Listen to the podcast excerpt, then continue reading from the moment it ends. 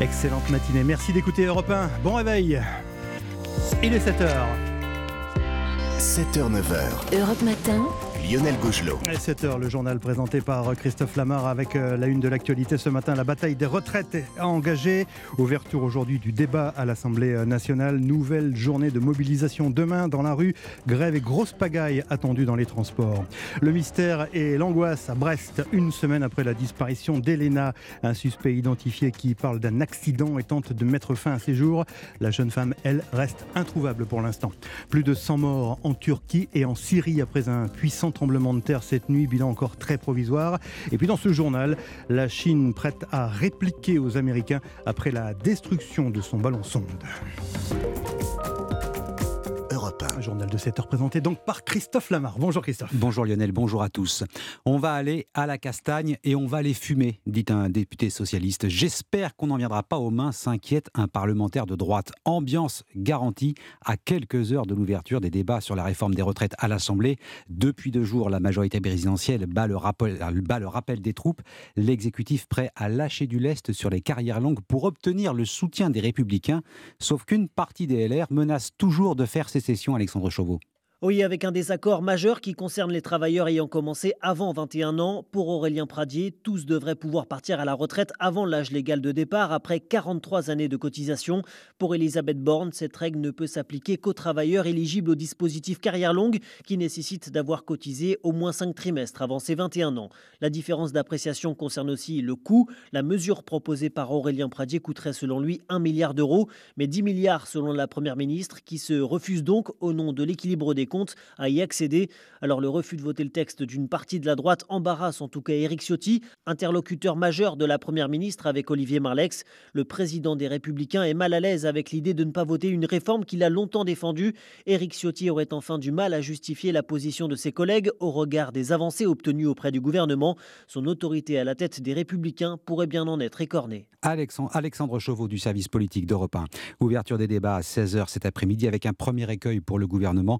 Députés La France Insoumise vont proposer d'entrer le rejet de l'ensemble de la réforme.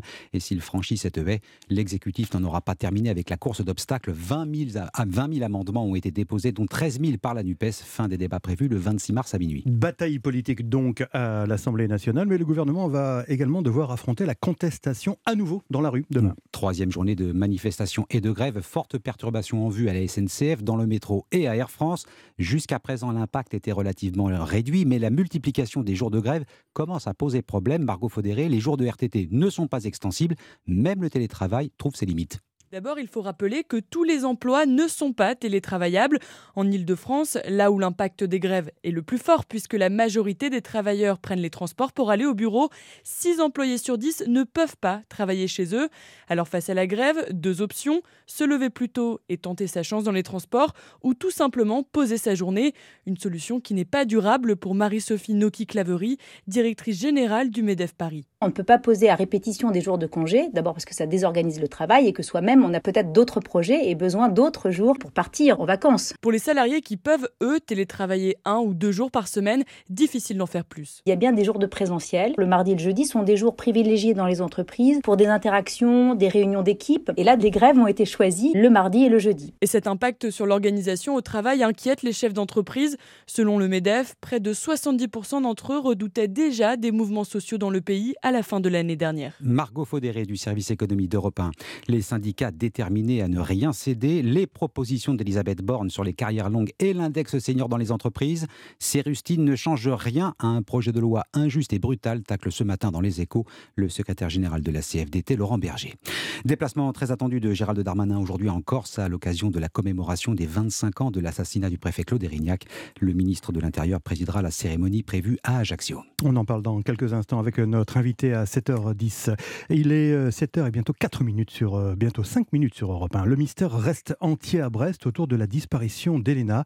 Un suspect a été identifié hier par les policiers. Cette jeune femme de 21 ans n'a plus donné de nouvelles depuis une semaine. Les soupçons se portent sur un homme de 36 ans. Il aurait reconnu partiellement les faits. A-t-il renversé et tué Elena, comme le laissent supposer ses déclarations rapportées par des proches? L'hypothèse d'un accident de la route demande encore à être vérifiée, d'autant que le suspect est dans un état grave après deux tentatives de suicide. Charles Guyard, correspondant d'Europe 1 en Bretagne. Portée disparue depuis dimanche matin 29 janvier, Elena Clouyou, étudiante de 21 ans, aurait finalement été fauchée par une voiture en rentrant chez elle après une soirée en boîte de nuit. Au volant, un homme de 36 ans qui s'est confié quelques jours plus tard à son frère après avoir tenté de mettre fin à ses jours. Camille Miansoni, le procureur de la République de Brest. Il invoquait le fait d'avoir commis une bêtise, que c'était un accident, et lorsqu'on lui demandait mais de quoi s'agit-il, il avait répondu à son frère, tu n'as qu'à voir ce dont on parle à Brest depuis cinq jours. Et ce dont on parle c'était donc d'Elena Clouyou, dont le visage s'affichait sur de nombreux avis de recherche placardés dans toute la ville. Mais ces révélations ne dissipent en rien le mystère, car l'accident n'est pour l'heure qu'une hypothèse et pour cause. Le corps de la jeune femme demeure introuvable et seul le suspect est en mesure d'indiquer l'endroit où il se trouve. Problème, ce dernier est dans l'impossibilité d'être auditionné. Après une nouvelle tentative de suicide, cet employé de restauration au casier judiciaire vierge se trouvait hier soir dans un état critique. Quant à son véhicule, il a par ailleurs été retrouvé incendié quelques jours plus tôt. Charles Guyard, correspondant d'Europe 1 en Bretagne. L'actualité à l'international, c'est ce que vous entendez, c'est le grondement sourd du séisme qui a frappé le sud de la Turquie et une partie de la Syrie voisine. Tremblement de terre d'une magnitude de 7,8. Le bilan encore provisoire fait état d'environ 200 morts. Les dégâts sont très importants et on craint maintenant un tsunami. Le sud, le trafic ferroviaire a été interrompu, totalement arrêté dans le sud de l'Italie. L'étranger toujours, euh, rien ne va plus entre la Chine et les États-Unis. L'affaire du ballon enflamme les relations entre Pékin et Washington. Les débris de l'aéronef abattu samedi sont en cours de récupération. Les Américains veulent apporter la preuve qu'il s'agissait bien d'une opération d'espionnage. Faux, rétorquent les Chinois. C'était une sonde météo, un épisode de plus dans la guerre psychologique que se livrent les deux pays. Sans doute pas le dernier. La Chine promet que cet incident ne restera pas sans réponse. Et le ton vient encore de monter d'un cran ce matin. Sébastien Le Belgique, correspondant d'Europe 1 à Pékin. Oui, un nouveau communiqué ce matin du gouvernement chinois, le troisième en deux jours, et toujours les mêmes critiques. Je cite Les actions américaines ont gravement affecté et endommagé les efforts et progrès des deux parties pour stabiliser les relations sino-américaines. En clair, c'est la faute aux Américains. Le gouvernement chinois veut évidemment donner l'impression que la Chine serait la victime d'une provocation américaine, alors qu'il s'agissait de détruire un ballon espion. Mais Pékin continue d'affirmer qu'il s'agit d'un engin météo. Même tonalité dans la presse chinoise ce matin, qui continue de tirer à boulet rouge sur ce qu'elle considère être une attaque américaine visant la Chine. Pour la presse officielle ici comme le Global Times, qui est en quelque sorte euh, le porte-voix du Parti communiste, la Chine pourrait à son tour abattre n'importe quel appareil civil étranger qui entrerait par erreur dans son espace aérien. C'est ce qu'il faut donc entendre par les mesures de rétorsion brandies depuis dimanche par les autorités chinoises. En voulant tuer un moustique à coups de canon, écrit le Global Times, Washington prend le risque d'une escalade militaire. Sébastien Le Belgique, correspondant d'Europe 1 en Chine. Le sport, le rugby, euh, le plus important, c'est la victoire. C'est ce que l'on retient du, premier match du 15 de France face à l'Italie hier après-midi dans le tournoi des Six Nations. 29-24, le score parle de lui-même. Ce ne fut pas une promenade face aux Italiens, Axel May. Oui, comme se plaît à le répéter Fabien Galtier, le sélectionneur, seule la victoire est belle. Mais elle fut laborieuse face à une équipe italienne qui, même en pleine renaissance, et même avec le soutien de son public criant Italia, Italia, reste la formation réputée la plus faible du tournoi des Six Nations. Hier, les Bleus ont été largement gênés par leur indiscipline. 18 pénalités concédées, du jamais vu sous l'air Galtier. Le troisième ligne, Anthony Gelonche, en est bien conscient. C'est la première fois que ça nous arrive, une, telle chose, euh, un tel désastre euh, de discipline, mais... Euh, mais je crois que ça va nous mettre une bonne piqûre de rappel. On va être très discipliné la semaine prochaine. Si on veut faire un coup en Irlande, il va falloir être très discipliné et pas faire autant de fautes parce que sinon ça sera, ça sera beaucoup plus cher. Une équipe d'Irlande qui a fait très forte impression ce week-end en éparpillant façon puzzle les Gallois chez eux à Cardiff. Alors pour préparer au mieux ce match de samedi, le 15 de France ne va pas repasser par Paris. Il reste jusqu'à jeudi à Rome, d'où il rejoindra directement Dublin. Axel May du service des sports d'Europe 1 Irlande-France, ce sera donc samedi. La 22e journée de Ligue 1 de football, Marseille battu 3-1 à domicile par Nice. L'OM reste deuxième à égalité de points avec Lens, mais laisse Paris s'échapper en tête. Le PSG compte désormais 8 points d'avance au classement. Petit break hein, pour le Paris Saint-Germain, effectivement. Merci Christophe Lamar. À suivre, l'invité actu d'Europe Matin, Michel Verger-Franceschi. Il est professeur émérite des universités, historien spécialiste de l'histoire de la Corse. Il est notre invité dans un instant, alors que Gérald Darmanin, vous le savez, est dans l'île aujourd'hui au 20 25e anniversaire de l'assassinat du préfet Erignac. A tout de suite. Europe Matin, Lionel Gougelot. Bonjour Michel Verger-Franceschi. Bonjour. Merci d'être dans les studios d'Europe 1 ce matin. Vous êtes historien, spécialiste de l'histoire de la Corse. Vous êtes euh, l'auteur de plusieurs ouvrages hein, sur, le, sur le sujet. Alors je le disais, il y a 25 ans, le préfet Claude Erignac était assassiné par un commando nationaliste à Ajaccio. Euh, Gérald Darmanin se rend dans l'île de Beauté euh, aujourd'hui pour commémorer ce drame dans un contexte on va le détailler, hein, dans un contexte d'apaisement, disons, hein, pour, entre les relations, des relations entre les pouvoirs publics et les autorités locales. L'annonce de ce déplacement a été faite en même temps que la décision de justice autorisant une semi-liberté pour l'un des membres de ce fameux commando, si je puis dire, Pierre Alessandri c'est de nature justement à renouer le dialogue dans ce contexte d'apaisement que, j'évoquais à l'instant? Oui, euh, bien sûr, euh, tout le monde cherche l'apaisement. Alors l'apaisement, euh, c'est un mot. D'un côté, il y a un devoir de mémoire. Donc mmh le président Macron reçoit aujourd'hui la veuve du préfet Erignac et ses enfants. Et il a raison, il y a ce devoir de mémoire qui est nécessaire. D'un autre côté, en tant qu'historien, je vous dis qu'il faut regarder vers l'avenir. Mmh. Et donc c'est vrai que euh, on dit qu'il faut tourner une page.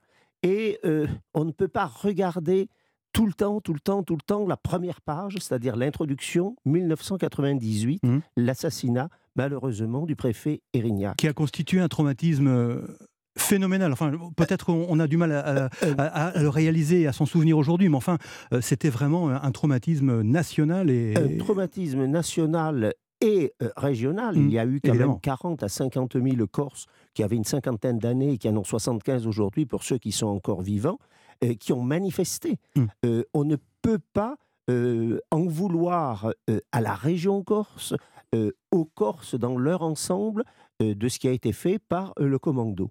Et donc aujourd'hui, moi je milite bien entendu beaucoup pour l'apaisement, mais je crois que dans nos temps contemporains, on est trop cristallisé sur ce qu'il s'est passé hmm. au lieu de penser à ce que l'on doit faire. Euh, quand vous pensez au président de la République, Sadi Carnot, assassiné en 1894, les manifestations, les commémorations ont fini en 97, trois ans après. Hmm. Quand vous regardez Paul Doumer, président de la République en 32, les commémorations ont fini en 34. Et donc je ne suis pas tout à fait sûr que commémorer sans arrêt la tragédie euh, soit euh, un geste d'apaisement. Et on l'a vu malheureusement au printemps, mmh. euh, les jeunes qui n'ont jamais connu le préfet Erignac, qui avait l'âge de leur arrière-grand-père mmh. aujourd'hui, mmh. eh bien, les jeunes se sont mobilisés dans les rues et il ne faut peut-être pas, sans oublier, il est évident que la République ne peut pas oublier un geste qui est un geste extrêmement symbolique, commandité par un commando de trois personnes. La République peut-être doit regarder devant. Donc c'est en fait euh, l'exercice un petit peu délicat, euh, l'équilibre euh, difficile auquel va être confronté aujourd'hui Gérald Darmanin, c'est-à-dire entre commémoration de ce traumatisme et puis effectivement, comme vous le disiez, la nécessité de, regarder, de regarder vers l'avenir. Il va y avoir peut-être une, un autre élément qui va peut-être favoriser euh, ce, retour du dialogue, c'est une autre décision qui est attendue pour un autre membre du, commando Alain Ferrandi le 23 février, qui lui aussi pourrait faire l'objet euh, d'une mesure de semi-liberté euh, de la part de la justice. Tout à fait. Quand vous voyez les revendications de nationalistes, regardez un petit peu comme dur, Corsica Libera par mmh. exemple, ce qu'ils en disent dans la presse, dans le, le Corse Matin du 2 février, ils disent que les prisonniers, je ne dis pas les prisonniers politiques, je dis mmh. les prisonniers, aurait dû avoir un rapprochement. Et cette histoire du rapprochement des prisonniers, elle a empoisonné l'atmosphère entre la Corse et Paris et l'État depuis un quart de siècle. Et donc, parce que le principe d'égalité, justement, fait que tout prisonnier doit être emprisonné près de chez lui. Mmh. Où en est le processus de, de négociation sur l'autonomie lancé l'été dernier? On a l'impression qu'il est au point mort. Oui, euh, le mot d'autonomie, justement, a été euh, lâché euh, par le ministre de, l'Intérieur dans un contexte très particulier. tous les jeunes manifestants c'était des collégiens, hmm. les collégiens ou les étudiants. Vous faites allusion aux manifestations lancées après la mort d'Ivan Colonna. Hein. Moi, je crois qu'aujourd'hui, c'est un petit peu aussi le discours d'Annette Maupertuis, que je connais bien, qui est présidente de l'Assemblée de Corse aujourd'hui. Mhm. c'est euh, lorsqu'elle parle, elle parle des disparus. Et donc, il y a deux noms qui malheureusement sont associés dans l'histoire euh, corse pour euh, l'éternité maintenant, et qui sont les patronymes d'Erignac et de Colonna. Les deux noms sont associés. un peu comme Henri IV et Ravaillac.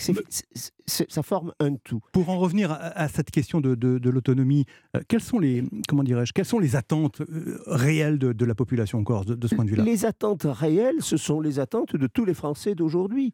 Euh, c'est le chômage, c'est de régler des questions comme les questions des déchets dont on parle sans arrêt en Corse, c'est la question de l'immobilier, la sécurité, la sécurité, 62-65% des maisons qui sont des maisons secondaires comme dans l'île de Ré, ce sont les mêmes problèmes que dans la France continentale, sur lesquels se, rajoute un problème qui, lui, est purement géographique et qui a toujours existé, euh, c'est euh, l'insularité. Hmm. Et il est évident que un étudiant aujourd'hui, je parle très souvent avec des étudiants que j'ai à, Sciences Po, euh, il est surtout attaché à ces tarifs d'avion entre Lille et puis les archives nationales ou la Bibliothèque nationale. Donc en, un mot, Michel Verger-Franceschi, cette, cette, autonomie, ça n'est plus le, comment l'alpha et l'oméga finalement des attentes politiques des Corses. Pour, alors? pour moi, ce n'est pas une question de statut, c'est une question d'attitude, d'attitude d'un respect que euh, la Corse doit euh, à l'État et que l'État doit à la Corse. La,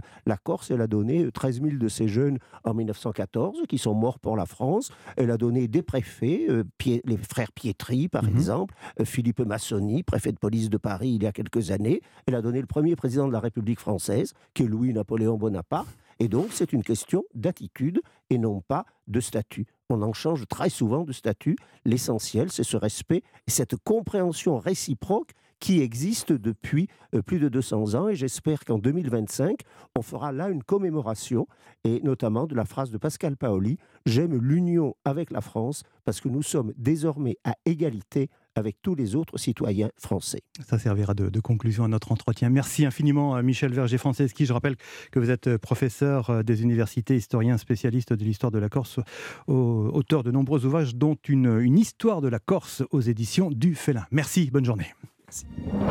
Europe Matin, Lionel Gougelot.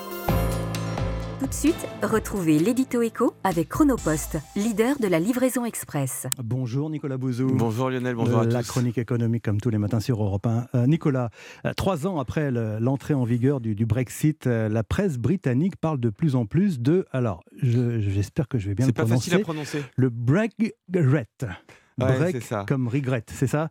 De quoi s'agit-il? C'est le regret euh, du Brexit. Euh, il y a plusieurs sondages qui euh, ont été publiés ces dernières semaines, mais qui vont tous dans le même sens, notamment un qui a été publié par The Independent, qui est l'un des plus grands journaux britanniques. 65% des Britanniques aimeraient s'exprimer à nouveau et 54% regrettent le Brexit. Alors très honnêtement, il y a de quoi, hein, parce que activité économique, inflation, système de santé, eh bien dans ces trois grands sujets, le Royaume-Uni fait pire que l'ensemble des pays euh, développés. La semaine dernière, hein, le FMI a publié ses prévisions de croissance pour 2023. Elles ont beaucoup été euh, analysées. Quelque chose qui n'a pas été beaucoup souligné, c'est le fait que dans tous les pays développés, en 2023, il y en a un seul qui est en récession, c'est-à-dire que l'activité économique diminue, c'est le Royaume-Uni.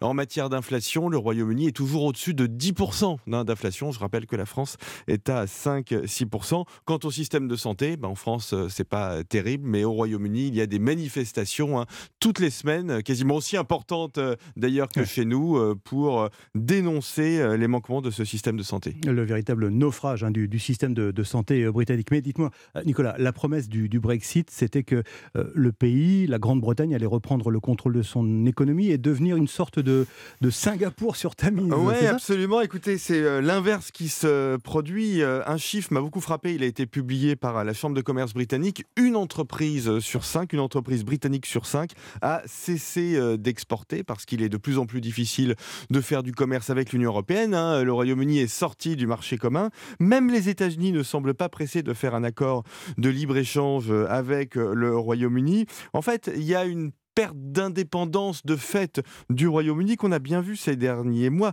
Vous vous souvenez le moment où Liz donc la précédente première ministre euh, euh, partie euh, sous les sous les colibets quasiment, a eu des difficultés à diminuer les impôts. Hein. Elle avait prévu un plan de baisse d'impôts, notamment pour les personnes les plus riches, mmh et les marchés financiers ont dit non on ne prend pas. Le Royaume-Uni ne bénéficie plus d'aucune protection, donc euh, on n'en veut pas. Elle a été obligée de partir et le plan n'a pas été euh, appliqué.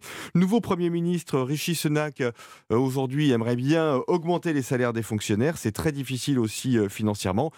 En fait, la démagogie s'est heurtée à la réalité. Le Royaume-Uni s'en remettra, mais ce sera difficile. Avec un impossible retour en arrière, en tout cas pour l'instant. Merci Nicolas Bouzois. À demain. C'était l'édito écho avec Chronopost.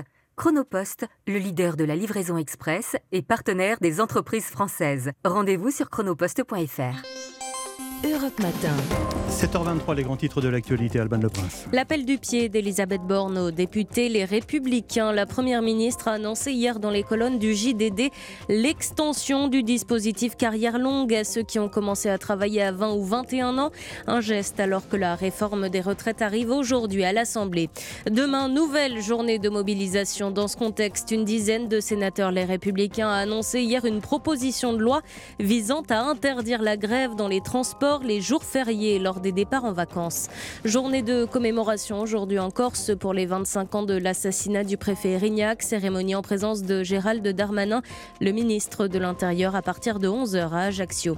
Et puis quasiment 4 ans jour pour jour après l'incendie de la rue Erlanger qui avait fait 10 morts, ouverture aujourd'hui du procès à la cour d'assises de Paris.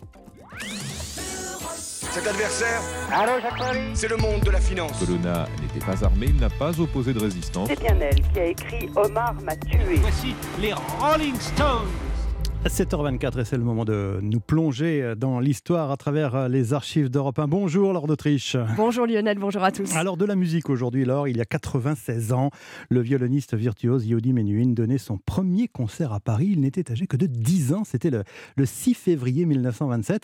Yehudi Menuhin, décédé en, en, 1999, fait partie des musiciens les plus décorés du XXe siècle et il a énormément euh, popularisé la musique classique. Hein. Oui, ses parents d'origine juive russe encouragent Yehudi Menuhin à jouer sur toutes les scènes du monde. Premier concert à 5 ans, un chef d'orchestre dira un jour Il est impossible qu'un enfant sache ce qu'il sait. Le violon est l'un des objets les plus extraordinaires que l'homme ait jamais façonné, raconte sur Europe un Yehudi Menuhin en 1996. C'est l'objet qui se rapproche le plus de l'être humain même ayant une voix, vibrant, communiquant, répondant.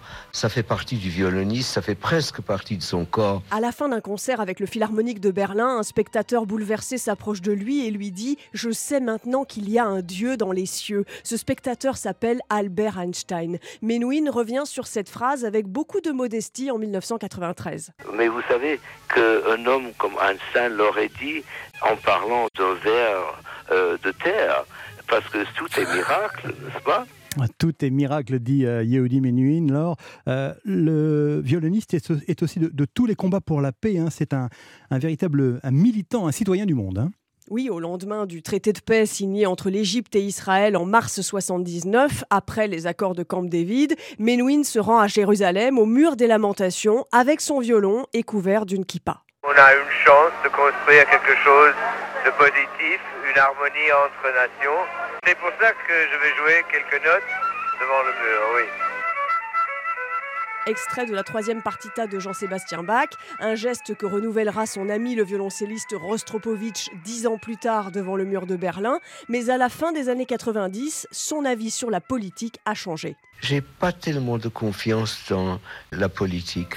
Je trouve que la politique sert à essayer de protéger des frontières, mais que ça ne représente jamais la vraie paix. Les murs ne s'aiment pas la paix. Yehudi Menuhin est aussi connu pour avoir fait entrer l'enseignement de la musique dans des écoles défavorisées de plusieurs pays d'Europe. Yehudi Menuhin, l'un des géants de la musique du XXe siècle. Merci Lord d'Autriche, on vous retrouve demain évidemment pour une nouvelle plongée dans la boîte à souvenirs d'Europe 1. À suivre la météo d'Anissa Haddadi et le journal de 7h30 sur Europe 1. Vous découvrirez que ce sont bien souvent les parents qui sont responsables de l'addiction de leurs enfants aux tablettes et aux smartphones. A tout de suite. Europe Matin. 7h, 9h, Lionel Gougelot. Et à la une ce matin, interdire les sites pornographiques aux mineurs. Le gouvernement présente ce matin un dispositif pour euh, contrôler l'âge des internautes. Une annonce à l'occasion de la journée mondiale sans téléphone. Dans ce journal, nous verrons que la réforme des retraites dope les adhésions aux syndicats. Le texte arrive aujourd'hui à l'Assemblée nationale. Et puis Beyoncé, reine de l'histoire des Grammy Awards. La chanteuse américaine est devenue cette nuit l'artiste la plus récompensée de tous les temps, mais c'est Harry Styles qui récupère la récompense du meilleur album de l'année. Europe 1. Un journal de 7h30 présenté par Roman Oquet. Bonjour Roman. Bonjour à tous. Vous avez peut-être euh, un enfant en CM2 qui fête d'ailleurs euh, ses 11 ans cette année. Eh bien, c'est aussi à cet âge, en moyenne, qu'ils accèdent pour la première fois à un site pornographique, d'ailleurs majeur ou pas. Quelques clics suffisent. Stop, dit ce matin le gouvernement dans le Parisien aujourd'hui en France. Un dispositif pour certifier l'âge des internautes sera mis en place en septembre. Des contenus accessibles sur n'importe quel téléphone portable, un écran qui les accompagne partout quitte à devenir accro Oui, d'ailleurs, est-ce qu'il serait capable de s'en passer? Posez-leur la question. C'est la journée mondiale sans téléphone. Des écrans aux effets sous-estimés souvent par les parents. Reportage Europe 1 et vous de Louis Salé. En venant chercher son enfant de 5 ans devant l'école maternelle à la question Est-ce que vous, vous utilisez votre portable devant eux? Isabelle affiche un sourire embarrassé. Oui, je l'utilise devant eux et ma fille aînée de 8 ans me le reproche. Donc je culpabilise un petit peu. Près de 20% des parents avouent que les écrans ont pris beaucoup de place dans leur foyer et même qu'ils n'arrivent plus à contrôler leur usage. Anne-Laure vient d'avoir un bébé tout juste âgé d'un an. Mon enfant est déjà euh, attiré par euh, l'objet. Dès qu'il le voit passer, il a envie de l'attraper. C'est flippant. Il faut donc se forcer à lâcher le téléphone. Olfa s'est fixé cette règle avec sa fille de 4 ans. C'est un grand effort pour moi. Hein. C'est vrai que lorsqu'on rentre à la maison, je le pose quelque part et je ne l'utilise plus. À quelques exceptions près, elle a le droit de regarder juste quelques minutes par jour un petit dessin animé qui est sur euh, YouTube Kids. Ça lui enrichit le vocabulaire. Euh, c'est quand même bénéfique quoi. Des pédiatres notent au contraire un appauvrissement du langage à cause du téléphone chez les 0-6 ans. Pour deux tiers des médecins interrogés, les parents ne sont pas suffisamment informés sur les dangers des écrans. Un reportage Europe 1 et vous de Louis Salé. 7h32, c'est peut-être la bataille que le gouvernement peut encore gagner, celle du Parlement. La réforme des retraites arrive ce matin en séance publique à l'Assemblée nationale. Il y a un calendrier serré, 10 jours de travaux pour 20 000 amendements, dont 18 000 déposés par la NUPES. Obstruction parlementaire pour Olivier Véran, le porte-parole du gouvernement, était l'invité hier du grand rendez-vous européen CNews Les Échos. Ce que nous craignons finalement, c'est que les, députés et nous-mêmes et les Français soient privés d'un débat de qualité à l'Assemblée nationale à cause de l'obstruction bête et méchante de la NUPES. Quand vous déposez 18 000 amendements sur un texte de loi, c'est comme quand vous jetez de la soupe à la tomate sur un tableau. Vous voyez, ça sert à rien et ça ridiculise ceux qui le font. Obstruction bête et méchante pour le porte-parole du gouvernement qui se prépare d'ailleurs à une troisième journée de mobilisation demain. Un TGV sur deux, trois TER sur dix en moyenne et des dizaines de cortèges. Une vitrine efficace pour les syndicats. D'ailleurs, Barthélémy Philippe, les adhésions grimpent depuis le début de l'année. Oui, les principaux syndicats revendiquent une augmentation de leurs effectifs liés à la mobilisation. La CFDT évoque un mois de janvier exceptionnel avec 10 000 nouvelles adhésions, deux fois plus que d'habitude à la même période. À la CGT aussi, le combat pour les retraites attire de nouveaux membres. Le syndicat revendique 7 300 nouvelles adhésions en janvier, même dynamique chez Force ouvrière qui en déclare 5 000 depuis la mi-novembre. Mais selon le politologue Dominique Andolfato, toutes ces annonces relèvent avant tout d'une stratégie de communication. Régulièrement, quand il y a des mouvements comme ça, tous les syndicats disent engranger des adhérents, beaucoup plus que d'habitude. Au moment du bilan, on s'aperçoit finalement que bien souvent l'incidence est relativement faible quand elle n'est pas nulle. Il y a une tendance plutôt baissière dans les effectifs. Les syndicats ont perdu en, en 10 ans à peu près 10% de leurs effectifs. Et la CGT, qui est le premier syndicat de France en nombre d'adhérents, revendiquait 640 000 membres fin 2022. C'est 48 000 de moins qu'en 2013, il y a 10 ans. Barthélémy Philippe, plus de 300 morts, 640 blessés en Syrie et en Turquie. Deux pays frappés par un violent séisme ce matin. Alerte tsunami aussi sur les côtes italiennes. On fera le point dans le journal de 8h sur Europe 1. En attendant, il est 7h34. Après 24 ans de mariage, comment relancer son couple? Rassurez-vous Lionel, pas de conseil amour dans ce journal. On va plutôt parler automobile avec Renault-Nissan. Une alliance au point mort depuis l'arrestation de Carlos Ghosn en 2018. Bonjour Aurélien Fleureau. Bonjour. Aurélien, vous êtes l'envoyé spécial d'Europe 1 à Londres. Conférence de presse dans une heure où les deux constructeurs vont annoncer une nouvelle union plus équilibrée. Oui, avec un changement majeur, le niveau de participation de Renault dans Nissan. Il va passer de 43 à 15% chez son allié japonais. Nissan restant lui à ce niveau de 15%, mais avec désormais un droit de vote aux assemblées générales, ce qui n'était pas le cas euh, jusque-là. Un déséquilibre qui avait généré beaucoup de frustration, de méfiance, voire même de jalousie, si l'on veut rester dans la métaphore du couple roman. Un retour à la normalité, en fait, hein, c'est la logique de cette nouvelle alliance, avec des projets industriels qui permettront d'enfin réellement travailler ensemble, de bénéficier des atouts de chacun, comme par exemple en Inde, l'un des marchés les plus prometteurs sur le plan commercial, désormais le troisième mondial, où la future plateforme de Renault sera utilisée par Nissan. Une stratégie de partage des voitures pour réduire les coûts et optimiser l'utilisation des usines. Confirmation et détails dans une heure pour convaincre ici les analystes financiers. Aurélien Florent, envoyé spécial d'Europe 1 à Londres. Tiens, profitez-en d'ailleurs pour prendre un English breakfast, comme on dit Aurélien.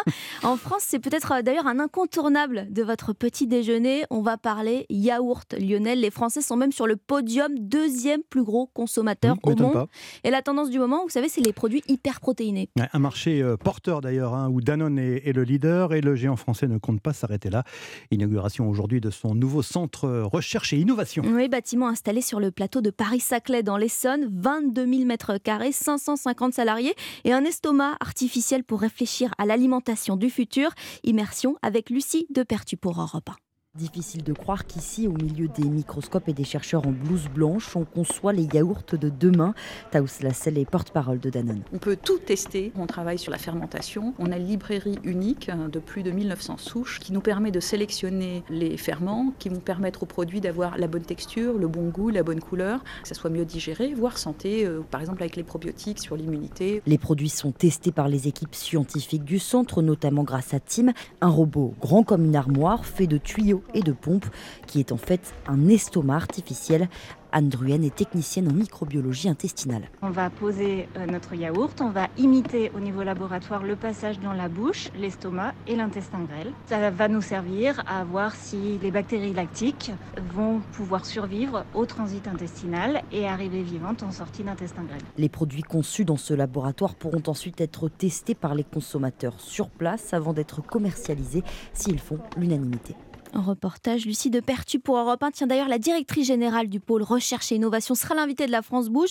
Isabelle Esser face à Elisabeth Assayag entre 13h et 14h sur Europe 1. Euh, Danone, partenaire officiel des Jeux Olympiques de Paris 2024. Euh, Ces Jeux Olympiques qui sont d'ailleurs un objectif euh, majeur pour Teddy Riner.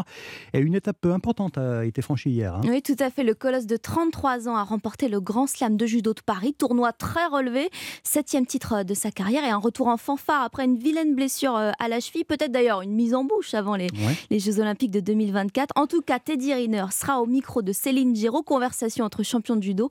L'entretien est à découvrir en intégralité ce soir dès 20h dans Europe 1 Sport. Rendez-vous est pris, le roi du tatami euh, et maintenant la reine des Grammy Awards.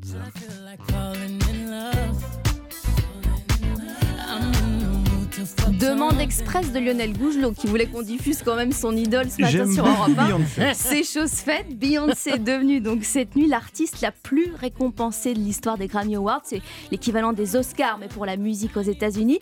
Et vous avez suivi ça cette nuit, Marie Gicole, Marie Giquel, pardon. J'étais déjà sur l'américaine. Beyoncé. À l'américaine, voilà, c'est ça. Elle a pris sa revanche, ça y est? Et oui, sa revanche, car il y a six ans, Roman Beyoncé s'était fait éclipser par Adèle. Cette année, Adèle repart un brin bredouille avec seulement un Grammy. Et donc Beyoncé, Queen Bee, comme on l'appelle, rentre les bras chargés. Quatre gramophones dorés sous le bras, dont celui de la meilleure chanson, RB, pour ce titre Cuff It que l'on entend. Et donc ce record pour lequel elle a versé sa petite larme, Beyoncé, artiste la plus récompensée aux Grammy Awards, 32 récompenses sur 25 ans de carrière.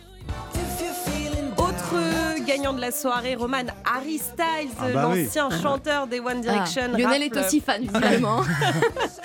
Il rafle la récompense la plus convoitée, l'album de l'année. Alors pas étonnant, son album Harry's House avait enregistré de multiples records l'été dernier. Merci Et Marie il est très bon. cet album. Il est Faut excellent. ouais, il est excellent. ouais. Mm. Bon, Voilà, tout le monde est d'accord. Ouais. Merci Roman Oquet. À suivre Nicolas Caro avec son conseil lecture et Léoïs Goua pour une série sur le monde impitoyable des journalistes télé des années 80. Tout de suite. Europe Matin, Lionel Gougelot. Dans un instant, les perles de culture de la matinale d'Europe 1 avec votre livre du jour, Nicolas Caro. Oui, un roman, une histoire de changement de vie, mais bien radical, vous allez Mm. voir. On va suivre l'actualité des séries. Louise Goua, quelle est la pépite que vous avez dénichée aujourd'hui? Profession reporter, une série australienne qui nous dévoile les coulisses d'un journal télévisé dans les années 80. Merci, à tout de suite. Tout de suite, retrouvez l'édito international avec Chronopost, l'expert de vos livraisons internationales. Et d'abord, la, la chronique internationale. Bonjour, mon cher Vincent Herouette. Bonjour Lionel, Cette bonjour à tous. question ce matin. Le mystérieux ballon chinois observé dans le ciel américain ces derniers jours Ce ballon va-t-il rebondir, Vincent En tout cas, il a secoué l'apathie du week-end, comme si la Troisième Guerre mondiale avait commencé, avec euh, toutes les vedettes du Parti républicain euh, euh, dénonçant l'incurie de la Maison-Blanche, accusée d'avoir réagi trop peu et trop tard. Peut-être qu'il était fait pour cela, hein, cet énorme ballon espion qui ne Mm. risquait pas de passer inaperçu. Ce ballon si gros que même Phileas Fogg n'en aurait pas voulu. Les Chinois ont reconnu qu'ils recueillaient des observations notamment météorologiques. Tout est dans le notamment. hein. Le Pentagone l'avait repéré en Alaska, puis jeudi c'était le tocsin quand le ballon est passé au-dessus du Montana, où se trouve le plateau d'Albion américain, à la base de Maelstrom avec euh, ses missiles intercontinentaux. Et dimanche donc enfin, un missile tiré par un F-22 a crevé la babale au-dessus de l'océan. Joe Biden a félicité les pilotes d'avoir réussi à le démonter, comme s'il s'agissait d'une mine, d'un satellite ou d'un mensonge de Donald Trump.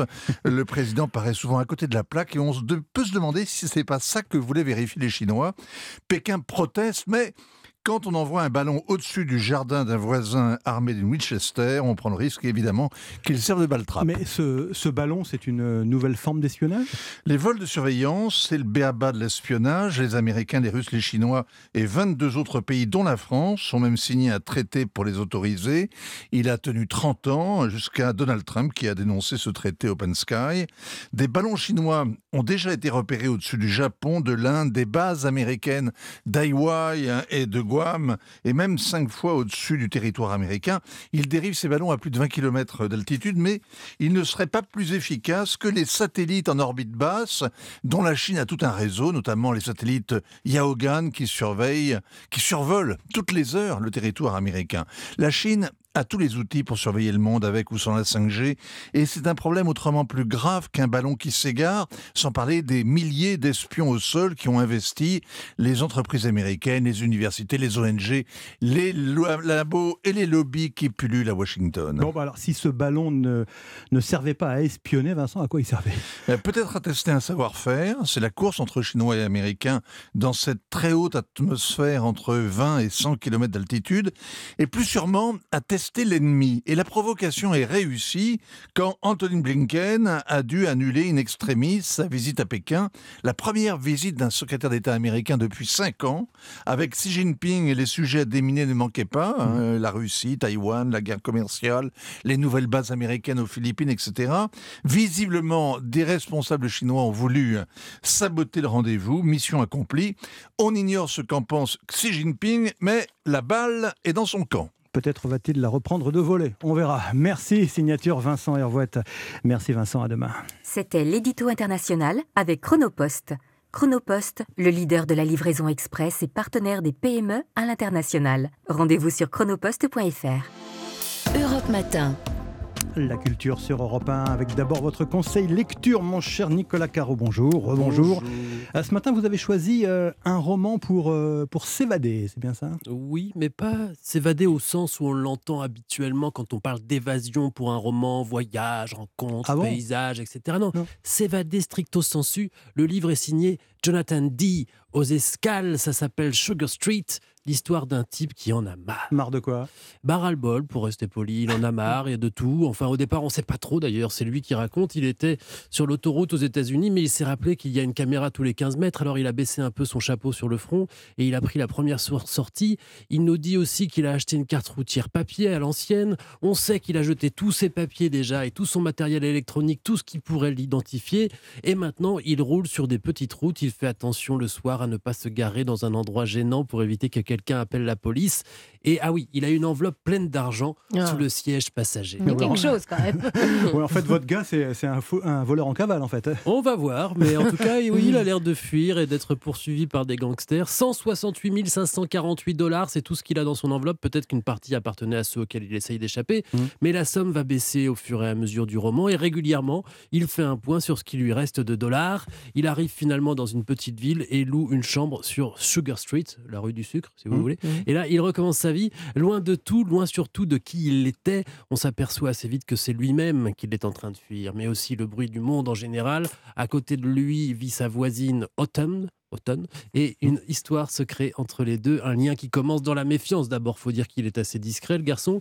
C'est une sorte de roman sur le changement de vie, mais radical, un peu une sorte de fantasme comme ça. Mhm. Et l'éditeur parle d'une réécriture urbaine de Walden de Taureau. Il y a un peu de ça. En tout cas, c'est assez jubilatoire à lire. Et ce qui Je- est intéressant, c'est le compte d'argent. Dans ces cas-là, on parle Mhm. jamais d'argent. Là, Mhm. de temps en temps, il nous dit bah voilà, il me reste plus que ça, plus que ça, plus que ça, Bah oui. plus que ça, et jusqu'où? Ouais, c'est Ouais. l'horloge, quoi. C'est Par, ça. le- par l'argent. Exactement. Sugar Street, donc, hein, je l'ai bien Sugar prononcé. Street, Jonathan Jonathan D. D. aux escales, traduit par euh, Elisabeth Pellard. Merci, euh, Nicolas. Merci à vous. L'actualité des séries, ma chère Héloïse Goua. Euh, votre coup de cœur de la semaine, c'est une série australienne qui se penche sur le métier de journaliste, mais pas n'importe lequel, journaliste de télévision. Absolument, je vous propose de visiter les coulisses d'une rédaction avec cette série qui s'intitule Profession reporter. Direction Melbourne, dans la rédaction d'un journal télévisé. Ça se passe en 1986, donc sans internet, sans téléphone mobile ni ordinateur portable. Ça nous paraît fou aujourd'hui, on ne sait pas comment faire. Dans cette série, Dale est un jeune reporter qui rêve de faire de l'antenne, mais les places sont très chères. C'est ce que lui explique très gentiment son chef. Je voulais seulement qu'on discute de l'essai que j'ai filmé pour le plateau l'année dernière. Euh, Présenter le journal, c'est pas pour tout le monde. Quand la caméra tourne, certaines personnes ont le don de rassurer le téléspectateur. Regarde Hélène, tu braques une caméra sur elle et la magie opère. Mais avec d'autres, il y a rien. Hélène Norville, dont il parle, est une star de la chaîne. Elle co-présente ce JT depuis des années. Mais même si cette présentatrice est rodée à l'exercice, rien n'est jamais acquis à l'antenne. D'autant qu'à cette époque, le sexisme est très présent hein, dans ce métier d'image. Une histoire d'amour va naître entre cette présentatrice et notre jeune Dale, qui parvient finalement à faire un remplacement de dernière minute sur le plateau du JT. Mais les premières fois à l'antenne sont rarement les plus réussies.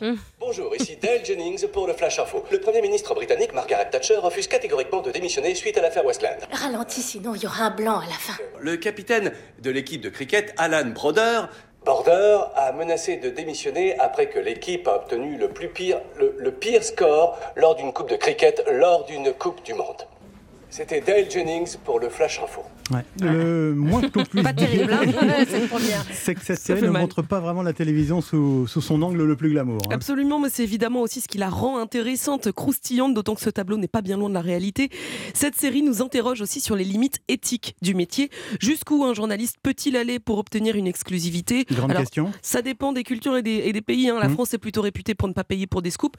C'est un peu moins le cas en Australie dans les années 80. Vous verrez au fil des épisodes. Euh, justement, où est-ce qu'on peut la voir cette série? Alors, Profession Reporter, c'est en cours de diffusion le jeudi soir sur Arte, la chaîne. Et les six épisodes de 50 minutes sont aussi à retrouver gratuitement sur arte.tv. Merci Héloïse Goua, merci Nicolas Caro, à demain. Europe Matin. 7h et bientôt 52 minutes, le journal permanent, les grands titres de l'actualité, Alban Le Prince. La réforme des retraites dans l'arène de l'Assemblée. Aujourd'hui, les députés ont jusqu'au 17 février pour examiner 20 000 amendements. Sur le banc du gouvernement, Olivier Dussopt, le ministre du Travail, fragilisé par euh, des soupçons de favoritisme lorsqu'il était maire d'Annonay. L'exécutif fait bloc autour de lui. Un drame cette nuit à Charlie-sur-Marne, dans l'Aisne. Sept enfants âgés de 2 à 14 ans ainsi que leur mère sont décédés cette nuit dans l'incendie de leur maison. Plus de 300 morts, des centaines de blessés ce matin après un puissant séisme de magnitude 7,8 qui a frappé la Turquie et la Syrie. Et puis du judo avec euh, des nouvelles très rassurantes. Un an et demi des JO de Paris, Teddy Riner a remporté hier sa septième médaille au Paris Grand Slam. Autre gagnante du tournoi parisien, c'était il y a quelques années. Maintenant, Céline Géraud rejoint l'équipe d'Europe 1 Sport. On fait les présentations ce soir sur Europe 1. Europe Matin. 7h, 9h. Lionel Gougelot. 7h53, bientôt sur Europe 1, l'édito politique avec Vincent Trémollet de Villers du Figaro. Bonjour Vincent. Bonjour Lionel, bonjour à tous. Alors Vincent, il n'y a pas que la réforme des, retraites dans la vie. C'est en tout cas ce que doit penser le président de la République, puisqu'il remet sur la table la réforme des institutions. Il a déjeuné avec euh, François Hollande vendredi dernier. Il fera de même avec Nicolas Sarkozy euh, demain mardi. Au menu, rien de moins, Vincent, que le retour au septennat ou encore la proportionnelle. À la Constitution, hein. c'est quand même commode la Constitution. Quand tout patine, quand la politique se détraque, on prend l'air fin et puis on explique. Le problème est avant tout institutionnel. Mmh. Vous comprenez, ma bonne dame, les politiques font ce qu'ils peuvent, mais ils sont écrasés par le quinquennat, le mode de scrutin, le nombre de parlementaires. L'excuse constitutionnelle, c'est formidable. Ça marche pour tout. La faiblesse de l'État dans sa politique migratoire, c'est la Constitution. Les délinquants multirécidivistes dans la rue, dans la rue, c'est la Constitution. L'abstention, c'est la Constitution. Le RN et LFI à plus de 20%, c'est la Constitution. Elle a bon dos, la Constitution. On pourrait bêtement croire qu'elle sert à définir l'organisation des pouvoirs publics et les fondements juridiques de la communauté nationale, mais non. Apparemment, c'est la cause première de la crise politique que nous vivons. Changeons la Constitution et vous verrez, la démocratie retrouvera toutes ses couleurs. Mais reconnaissez, Vincent, que tout n'est pas idéal dans cette Constitution française. Bah, la Constitution, c'est un cadre, c'est une protection et c'est un levier. Alors on peut toujours améliorer un point ou l'autre. Le retour du septennat, dissocier la présidentielle des législatives, desserrer le taux européen sont des pistes à creuser. Mais il me semble que ce ne sont pas les causes profondes de, de l'affaissement français. Et puis avec un président qui enchaîne deux quinquennats, le temps ne manque pas pour gouverner. En revanche, il est une respiration indispensable à la démocratie, c'est la pratique référendaire. Mais pour cela, nul besoin de changer la Constitution. Au lieu de multiplier les conventions citoyennes qui sont surtout des comités militants, il faudrait rendre la parole au peuple. Il faut réaliser, Lionel, que depuis 2005, c'est-à-dire 18 ans, mmh. le peuple n'a pas été consulté par mmh. référendum. Et on rappelle que la dernière fois, il a voté non avant d'être contredit par le Parlement. La grande défiance des Français vis-à-vis des gouvernants vient en partie de ce référendum pour rien. Il est donc urgent de donner la parole au peuple sur les enjeux centraux qu'il concerne. Et le, premier d'entre eux, ce n'est pas les retraites ou la suppression des départements, mais c'est la politique migratoire. Alors ce que l'on constate également, euh, Vincent, c'est que cette constitution, elle est aussi devenue le, le réceptacle des polémiques et des émotions nationales. Hein. Ah oui, ça c'est très impressionnant. Hein. Avant, le moindre fait divers donnait lieu à une nouvelle loi. Aujourd'hui, il suffit d'une émotion collective, des vibrations de Twitter ou TikTok pour que l'on veuille modifier la Constitution. Écologie, antiracisme, IVG, on confond de plus en plus le texte de 1958 avec une sorte de catéchisme progressiste qu'il faudrait sans cesse enrichir ou corriger. François Hollande voulait supprimer le mot race du préambule, Nicolas Hulot y inscrire la défense de l'environnement, et aujourd'hui, dans une étrange alliance, on retrouve les insoumis, la majorité sous la bannière du sénateur LR Philippe Bas, qui veut inscrire dans la Constitution la liberté d'avoir recours à l'IVG. Alors pourquoi maintenant? Pour répondre à une décision de la Cour suprême américaine. Mmh. américaine. C'est la, la, mondialisation des émotions. Régis Debray avait raison, nous sommes devenus des galoricains. Naïvement, on pouvait penser que la politique consistait à faire partir les trains à l'heure, à entretenir nos centrales nucléaires, à protéger nos vieilles dames dans la rue des voyous. Mais apparemment non. La, grande, la grandiloquence symbolique a remplacé le souci de la performance publique et le politiquement correct a remplacé la politique. Merci Vincent Trémollet de Villers. À la une du Figaro ce matin, la bataille des retraites quand même, hein, qui s'engage euh, à l'Assemblée euh, nationale, mais aussi cette prochaine vente aux enchères d'une centaine de planches de BD de Tintin, notamment euh, la couverture Avec le originale. Seul journaliste qui a jamais écrit d'article. la couverture originale de Tintin en Amérique estimée à entre 2 et 3 millions d'euros. Ce sera vendredi cher Curial. Dans un instant, le journal de 8h sur Europe 1 avec euh, Fanny Marceau. À la une, le projet de loi retraite à l'Assemblée nationale. Et puis 8h13, l'invité de Sonia Mabrouk, Olivier Dussopt, ministre du Travail, sur le pied de guerre pour faire passer justement cette réforme des retraites. A tout de suite. Il est 8h.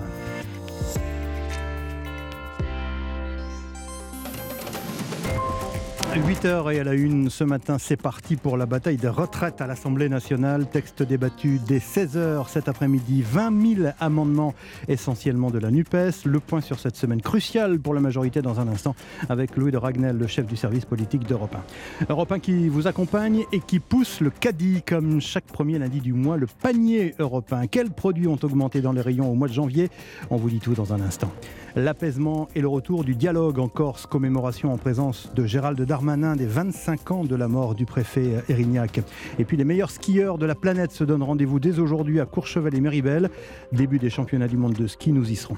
8h13, votre invité Sonia Mabrouk, bonjour. Bonjour Lionel et bonjour à tous. Notre invité, c'est l'homme du jour en quelque sorte, celui qui va défendre le texte des retraites à l'Assemblée et qui va aussi se défendre alors qu'il est visé par une enquête du PNF. C'est le ministre du Travail, Olivier Dussopt. À tout à l'heure, Sonia.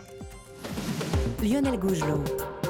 Votre matinale info sur Europe 1. Le journal de 8 heures présenté par euh, Fanny Marceau. Bonjour Fanny. Bonjour Lionel, bonjour à tous. Et tout d'abord, ce tremblement de terre meurtrier qui a touché cette nuit le sud de la Turquie et la Syrie. Le bilan ne cesse de s'alourdir. Déjà plus de 300 morts. Les images sont impressionnantes, Dimitri Vernet. Des dizaines d'immeubles en ruine et le chaos sur place. Oui, écoutez. Un bruit sourd, des échafaudages s'effondrent. Il est 4h17 heure locale quand le séisme de magnitude 7,8 sur l'échelle de Richter détruit une partie de la ville de Pazarcik dans le sud-est de la Turquie, épicentre de ce tremblement de terre. Un immeuble qui s'effondre, des cris, des pleurs, une image parmi tant d'autres diffusées par les médias turcs. Les secouristes sont sur place, tentent d'extraire les victimes des décombres, comme l'explique le ministre de l'Intérieur Souleymane Nos équipes de recherche et de sauvetage sont sur place. Nous avons mis en place une alerte de niveau 4 qui inclut l'assistance internationale. Nous ne pouvons rien dire de clair sur la destruction et la perte de vie pour le moment. Ce séisme est le plus important en Turquie depuis le tremblement de terre du 17 août 1999 qui avait causé la mort de 17 000 personnes. Dimitri Vernet. Et puis l'autre information de la nuit en France, cette fois on l'a appris il y a quelques minutes, un drame épouvantable à Charlie-sur-Marne dans l'Aisne. Sept enfants âgés de 2 à 14 ans et leur mère sont décédés dans l'incendie de leur maison selon la gendarmerie. Le père de cette famille recomposée, grièvement brûlé, a été transféré à l'hôpital et puis c'est aujourd'hui que s'ouvre le procès aux assises de l'incendie de la rue Erlanger à Paris. Il y a quatre ans, une habitante de l'immeuble avait mis le feu après une dispute de voisinage. Dix personnes avaient alors péri. Rendez-vous à 16h à l'Assemblée nationale, Olivier Dussopt au Perchoir, pour présenter la réforme des retraites devant les députés. Oui, c'est le début de la bataille dans l'hémicycle. À droite, les républicains toujours divisés, même après la dernière concession d'Elisabeth Borne hier sur les carrières longues. À gauche, la NUP accusée d'obstruction bête et méchante hier sur Europe par le porte-parole du gouvernement, Olivier Véran. Bonjour Louis Dragnel. Bonjour Fanny, bonjour à tous. Vous êtes le chef du service politique d'Europe 1. Les oppositions affûtent leur couteau, le Rassemblement national et sa motion référendaire, la NUP et ses amendements par milliers. Comment l'exécutif appréhende-t-il, Louis, l'examen du texte à l'Assemblée? Eh bien, plusieurs ministres que j'ai appelés se disent plutôt confiants pour une raison de pure forme. Avec près de 20 000 amendements à étudier en 11 jours, dont plus de 18 000 déposés par la NUPES, très peu de chances que les véritables enjeux de la réforme soient débattus.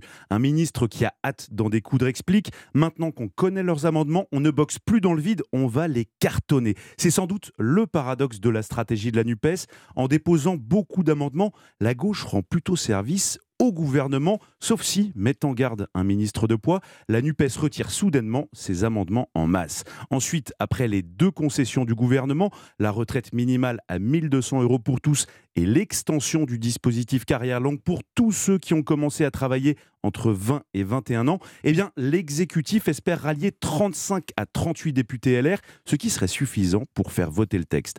Pour terminer, le RN ne semble pas faire peur. Selon ce ministre, comme il cherche à récupérer l'électorat LR, ils ne sont pas très combatifs. Une inquiétude tout de même qui a toujours angoissé les gouvernements, le possible durcissement des grèves et des manifestations. Louis Dragnel, chef du service politique d'Europe 1. Alors justement, les grèves et les manifestations, il y en aura demain et c'est une information européenne. Entre 900 000 et 1 million 100 000 manifestants, selon les services de renseignement, sont attendus dans les rues. Et le trafic euh, sera fortement perturbé dans les transports. Un train sur deux en moyenne pour les TGV Inouï et Ouigo, 3 TER sur 10 selon la SNCF.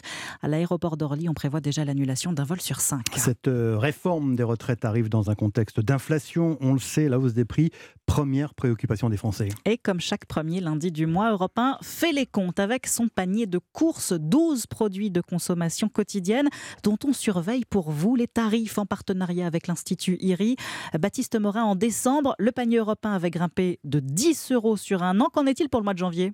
Eh bien, le panier européen suit la tendance globale. L'inflation a encore augmenté en janvier. Notre panier aussi, plus 26% entre janvier 2022 et janvier 2023. C'est 5 points de plus qu'entre décembre 2022 et décembre 2023, environ 70 centimes supplémentaires. C'est l'effet de quelques hausses sensibles, même sur un mois. Prenez le paquet de 10 steaks hachés surgelés de marque distributeur. Il continue à augmenter, plus 14 centimes entre décembre 2022 et janvier 2023, selon les relevés d'IRI, le partenaire d'Europe 1.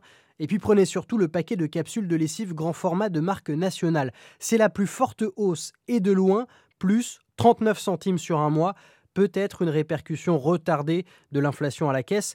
À noter à l'inverse quelques baisses dont celle de 14 centimes pour le pack de 6 litres de lait demi-écrémé de marque nationale. Baptiste Morin, chef du service économie d'Europe 1. 8h et bientôt 7 minutes sur Europe 1. On va prendre la direction d'Ajaccio. Maintenant, le ministre de l'Intérieur, Gérald Darmanin, et le président de l'exécutif corse, Gilles Simeoni, rendent hommage au préfet Claude Erignac aujourd'hui. Oui, 25 ans après son assassinat, et alors que l'un des membres du commando, Pierre Alessandri, vient tout juste d'obtenir un aménagement de peine. Bonjour Frédéric Michel. Bonjour. Correspondant d'Europe 1 en Corse. Frédéric, ce moment solennel pourrait relancer le dialogue politique entre l'île de Beauté et Paris, car il faut bien le dire, ce processus est complètement bloqué aujourd'hui. Oui, une seule réunion de travail en septembre et plus rien. Pourtant, ce qui avait été décidé, c'était une rencontre toutes les six semaines, mais à l'automne, la demande d'aménagement de peine de Pierre Alessandri est rejetée. Les conditions ne sont plus réunies. Gérald Darmanin reporte plusieurs visites. La semaine dernière, le ciel s'est éclairci pour le militant nationaliste emprisonné depuis 24 ans, permettant d'espérer une vraie reprise du dialogue. L'autonomiste Jean-Christophe Angelini du Parti de la Nation Corse.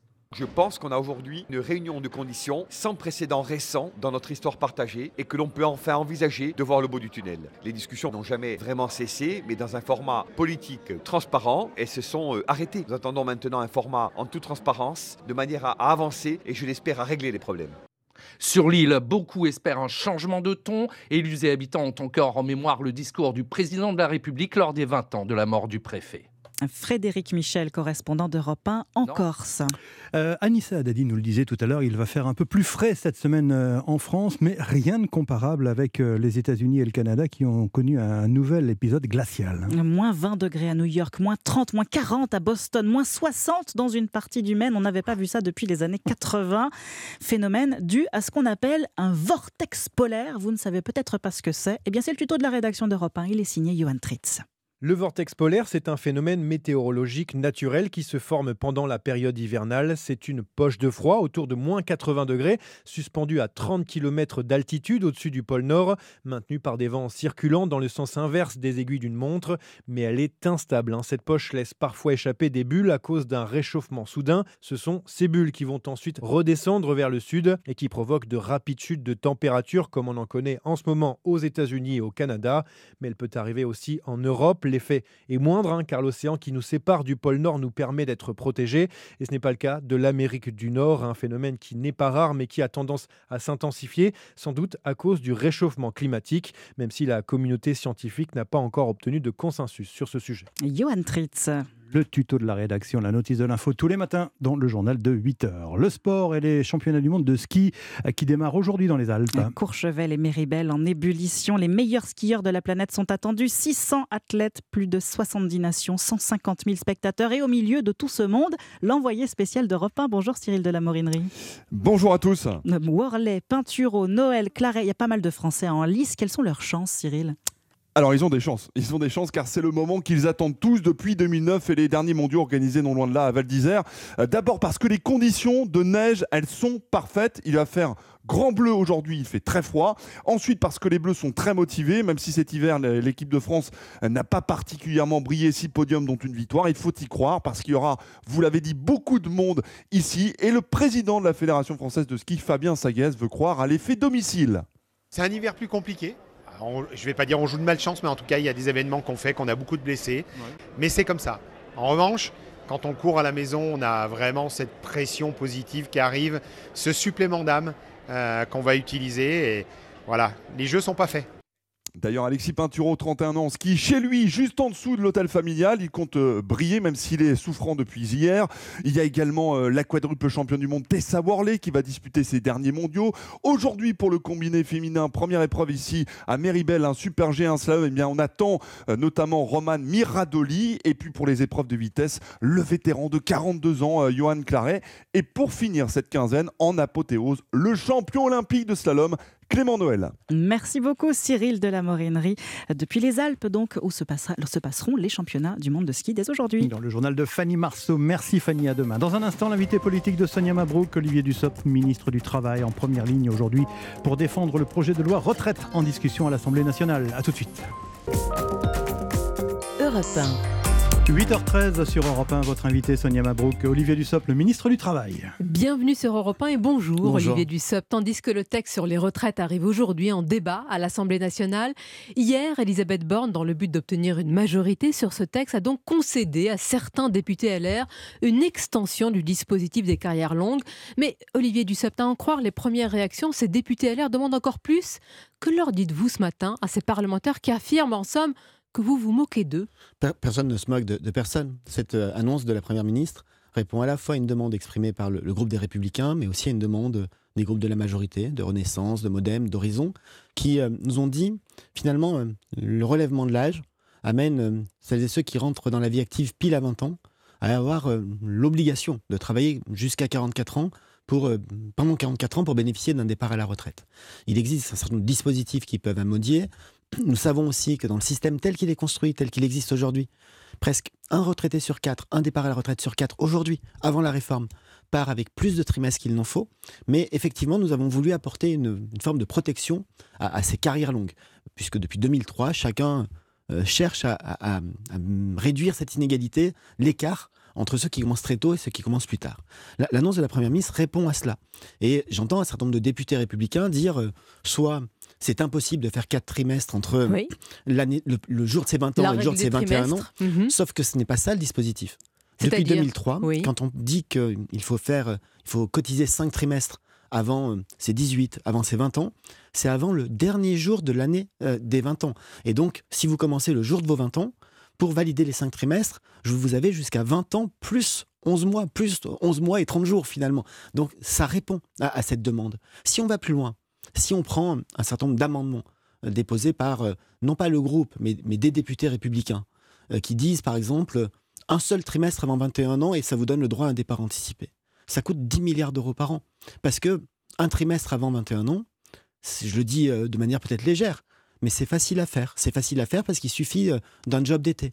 Pour valider un trimestre, il ne faut pas travailler trois mois consécutifs. Il faut travailler 150 heures payées au SMIC pendant une Mais- durée de trois mois. Olivier Dussopt, que répondez-vous à l'argument selon lequel cette, euh, cette extension, cette mesure ne concerne pas grand monde finalement C'est 30 000 personnes? C'est un peu plus de 30 000 personnes par an. Euh, Reconnaissez que et on parle alors, de- pour ces 30 000, c'est important, mais, Mais on parle de 800 000 départs à la retraite chaque année. Mhm. Chaque année, on parle de 800 000 départs à la retraite. Et nous avons un système qui fait que sur ces 800 000 départs à la retraite, 4 sur 10 sont des départs avant l'âge euh, avant l'âge légal.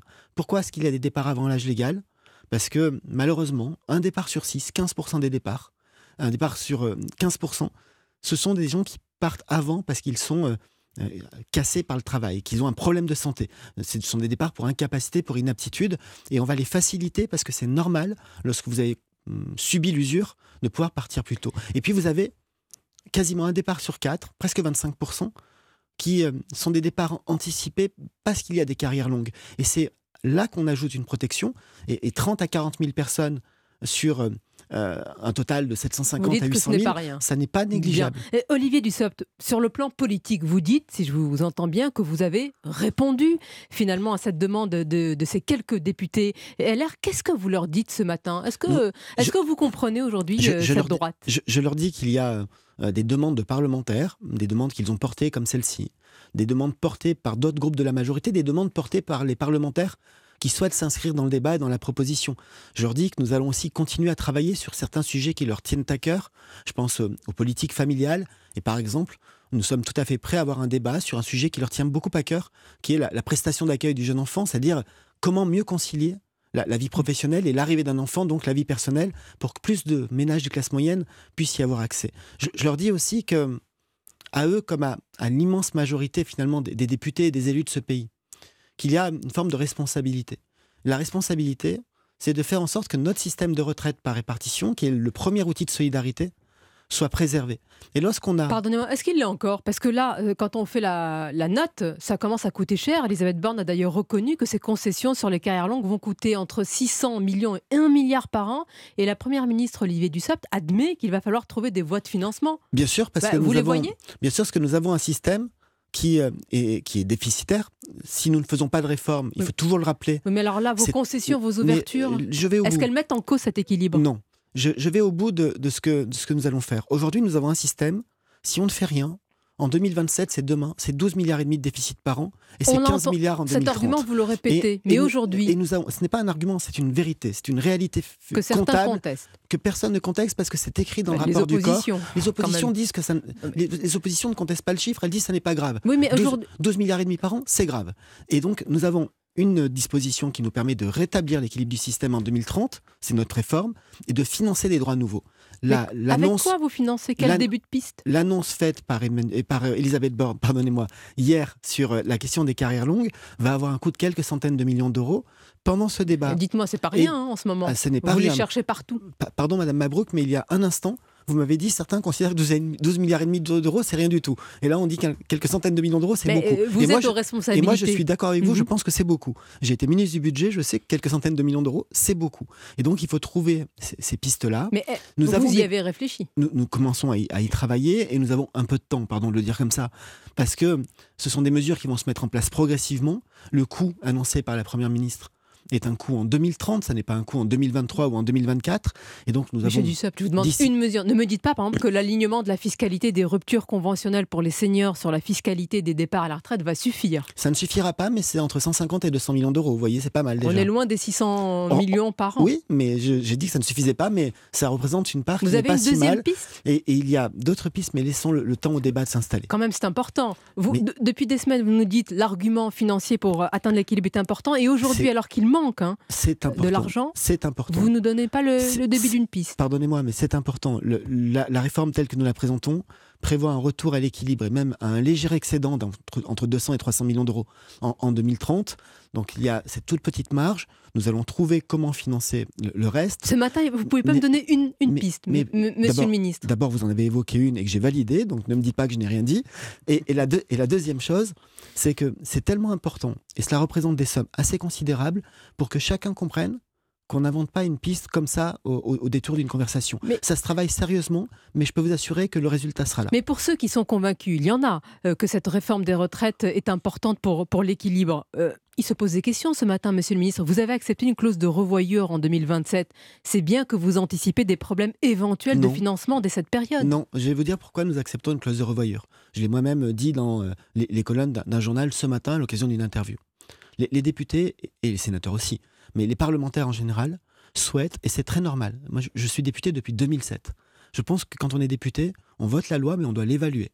Ils souhaitent pouvoir évaluer la réforme. Moi je suis prêt à ce qu'il y ait un point de rendez-vous, un, un bilan à mi-étape, deuxième semestre 2027, un rapport du gouvernement au Parlement pour permettre au Parlement d'être parfaitement informé et si c'est nécessaire de prendre les décisions qu'il faut. Et je vais même plus loin, parce que je sais que la demande des députés, de la majorité comme de certains groupes d'opposition, c'est d'avoir ce, point d'étape en 2027. Moi je pense qu'en réalité, il faut qu'on puisse donner aux, députés, aux sénateurs, la possibilité d'avoir un point d'étape chaque année. Parce qu'une réforme importante comme celle-ci, ça se suit. Il y a des choses que le gouvernement peut faire, et puis il y a, dans notre Constitution, dans nos lois, il y a un point qui est que le, le- le Parlement est en charge de l'évaluation de l'action du gouvernement. Et je le dis à votre micro, comme je le dirai cet après-midi devant l'Assemblée nationale, la responsabilité du gouvernement, c'est de donner au Parlement tous les éléments pour qu'il puisse juger, évaluer, et s'il le souhaite à un moment ou à un autre, dans 5 ans, dans 10 ans, dans 15 ans, prendre des décisions différentes, ça s'appelle la souveraineté du Parlement. Bien, justement, euh, ce Parlement, il y a environ euh, 20 000 amendements, dont près de, de 13 000 hein, de la France insoumise qui ont été déposés en vue de l'examen de la, de la réforme. Comment vous qualifiez, Olivier Dussopt, euh, les objectifs de, de la France insoumise pour être, pour être tout à fait précis, ce euh, débat? c'est 20 000 amendements, 13 000 de la France insoumise, mais en réalité 18 000 de la De la coalition NUPES. de gauche autour de la France insoumise, euh, avec une volonté claire d'obstruction. On, on nous, on nous dit à longueur de temps, il faut débattre, il faut parler, vous n'écoutez pas, Hmm. et, et c'est quoi le résultat Bah, et pourquoi vous le dit-on? Parce que vous êtes adepte du 49-3. Mais, mais, pardon, alors, euh, une parenthèse. Le 49.3, nous l'avons utilisé sur combien de textes? Deux. La loi de financement de la sécurité sociale et la loi de financement de l'État, c'est-à-dire le budget. Pour certains, c'est deux de trop, mais je vous laisse poursuivre. C'est une possibilité constitutionnelle. Tous les autres textes sont passés. Comme les 20 000 amendements de la NUPES. Bien sûr. Tous les autres textes sont passés. La loi sur les énergies renouvelables, la loi sur la sécurité intérieure, la loi sur le marché du travail que j'ai eu l'honneur de, porter au mois de novembre. Tout est passé sans 49.3. 20 000 amendements, c'est faire croire qu'on veut le débat et opposer la violence de l'obstruction. Parce que 20 000 amendements, ça ne permet pas un débat serein. Violence de l'obstruction, c'est violent euh, L'obstruction, c'est violent parce que ça prive de débat. Ça prive de débat. Ça, empêche de parler du fond. Et c'est fait pour ça. Et pourquoi est-ce que la NUPES ne veut pas parler du fond? Parce qu'il n'y en a pas un d'accord entre eux. Vous avez M. Mélenchon qui dit retraite à 60 ans. avec 40 annuités. Ça coûte 90 milliards d'euros par an. Dites-nous où ils les prennent. Vous avez M. Faure qui dit retraite à 60 ans, mais avec 43 annuités. Pour avoir 43 annuités à 60 ans, il faut commencer tôt. Ça s'appelle une machine à décote, une machine à faire des, des, des, petites retraites et de la pauvreté. Et puis vous en avez d'autres qui nous disent il faut arrêter de travailler, qui font une ode à la paresse. Il n'y en a pas un qui pense la même chose. Donc l'obstruction, c'est pour cacher leur division. Ceux qui vont penser euh, probablement euh, la même chose, ce sont les, une partie des Français dans la rue euh, demain, mardi, nouvelle journée de mobilisation. S'il y a encore, Olivier Dussopt, plus d'un million, en tout cas près d'un million de Français dans la rue, quel message politique en tirerez-vous? Je pense qu'il faut entendre cette inquiétude et parfois cette opposition. Moi, je considère qu'il ne faut jamais être dans le déni. Et il y a des Français qui s'opposent à la réforme parce qu'ils ne veulent pas travailler en deux ans de plus pour certains et en réalité progressivement un peu plus puisque cette augmentation de deux ans de l'âge ne va pas s'appliquer demain, ça va s'appliquer progressivement d'ici 2030. Puis il y a des Français qui ont des inquiétudes parce que le, moment de la retraite, la perspective de la retraite, c'est aussi un moment de sa vie où on se projette dans un avenir, où parfois on a le sentiment que, l'ombre de, de la maladie, de la dépendance peuvent rôder et ça fait peur, c'est normal. C'est un moment aussi où on se retourne sur sa vie on reconstitue sa carrière. Et puis ils ont fait leur calcul avec des éléments personnels. Et certains sont perdants avec votre réforme. non, il n'y a pas de perdants sur le montant des réformes. Il n'y a pas de perdants. Vous l'affirmez ce matin. Personne ne verra sa, sa retraite baisser du fait de notre réforme. Personne. Et tout le monde verra sa retraite protégée parce que le système sera garanti dans le temps. Donc il faut entendre tout cela. Il faut continuer à, expliquer et montrer que si. Oui, et montrer que si nous pas demandons. de pédagogie quand même. Si, non. Vous savez que je n'aime pas ce mot-là. Mais montrer que si oui, nous demandons un effort parce que c'est un effort que nous demandons.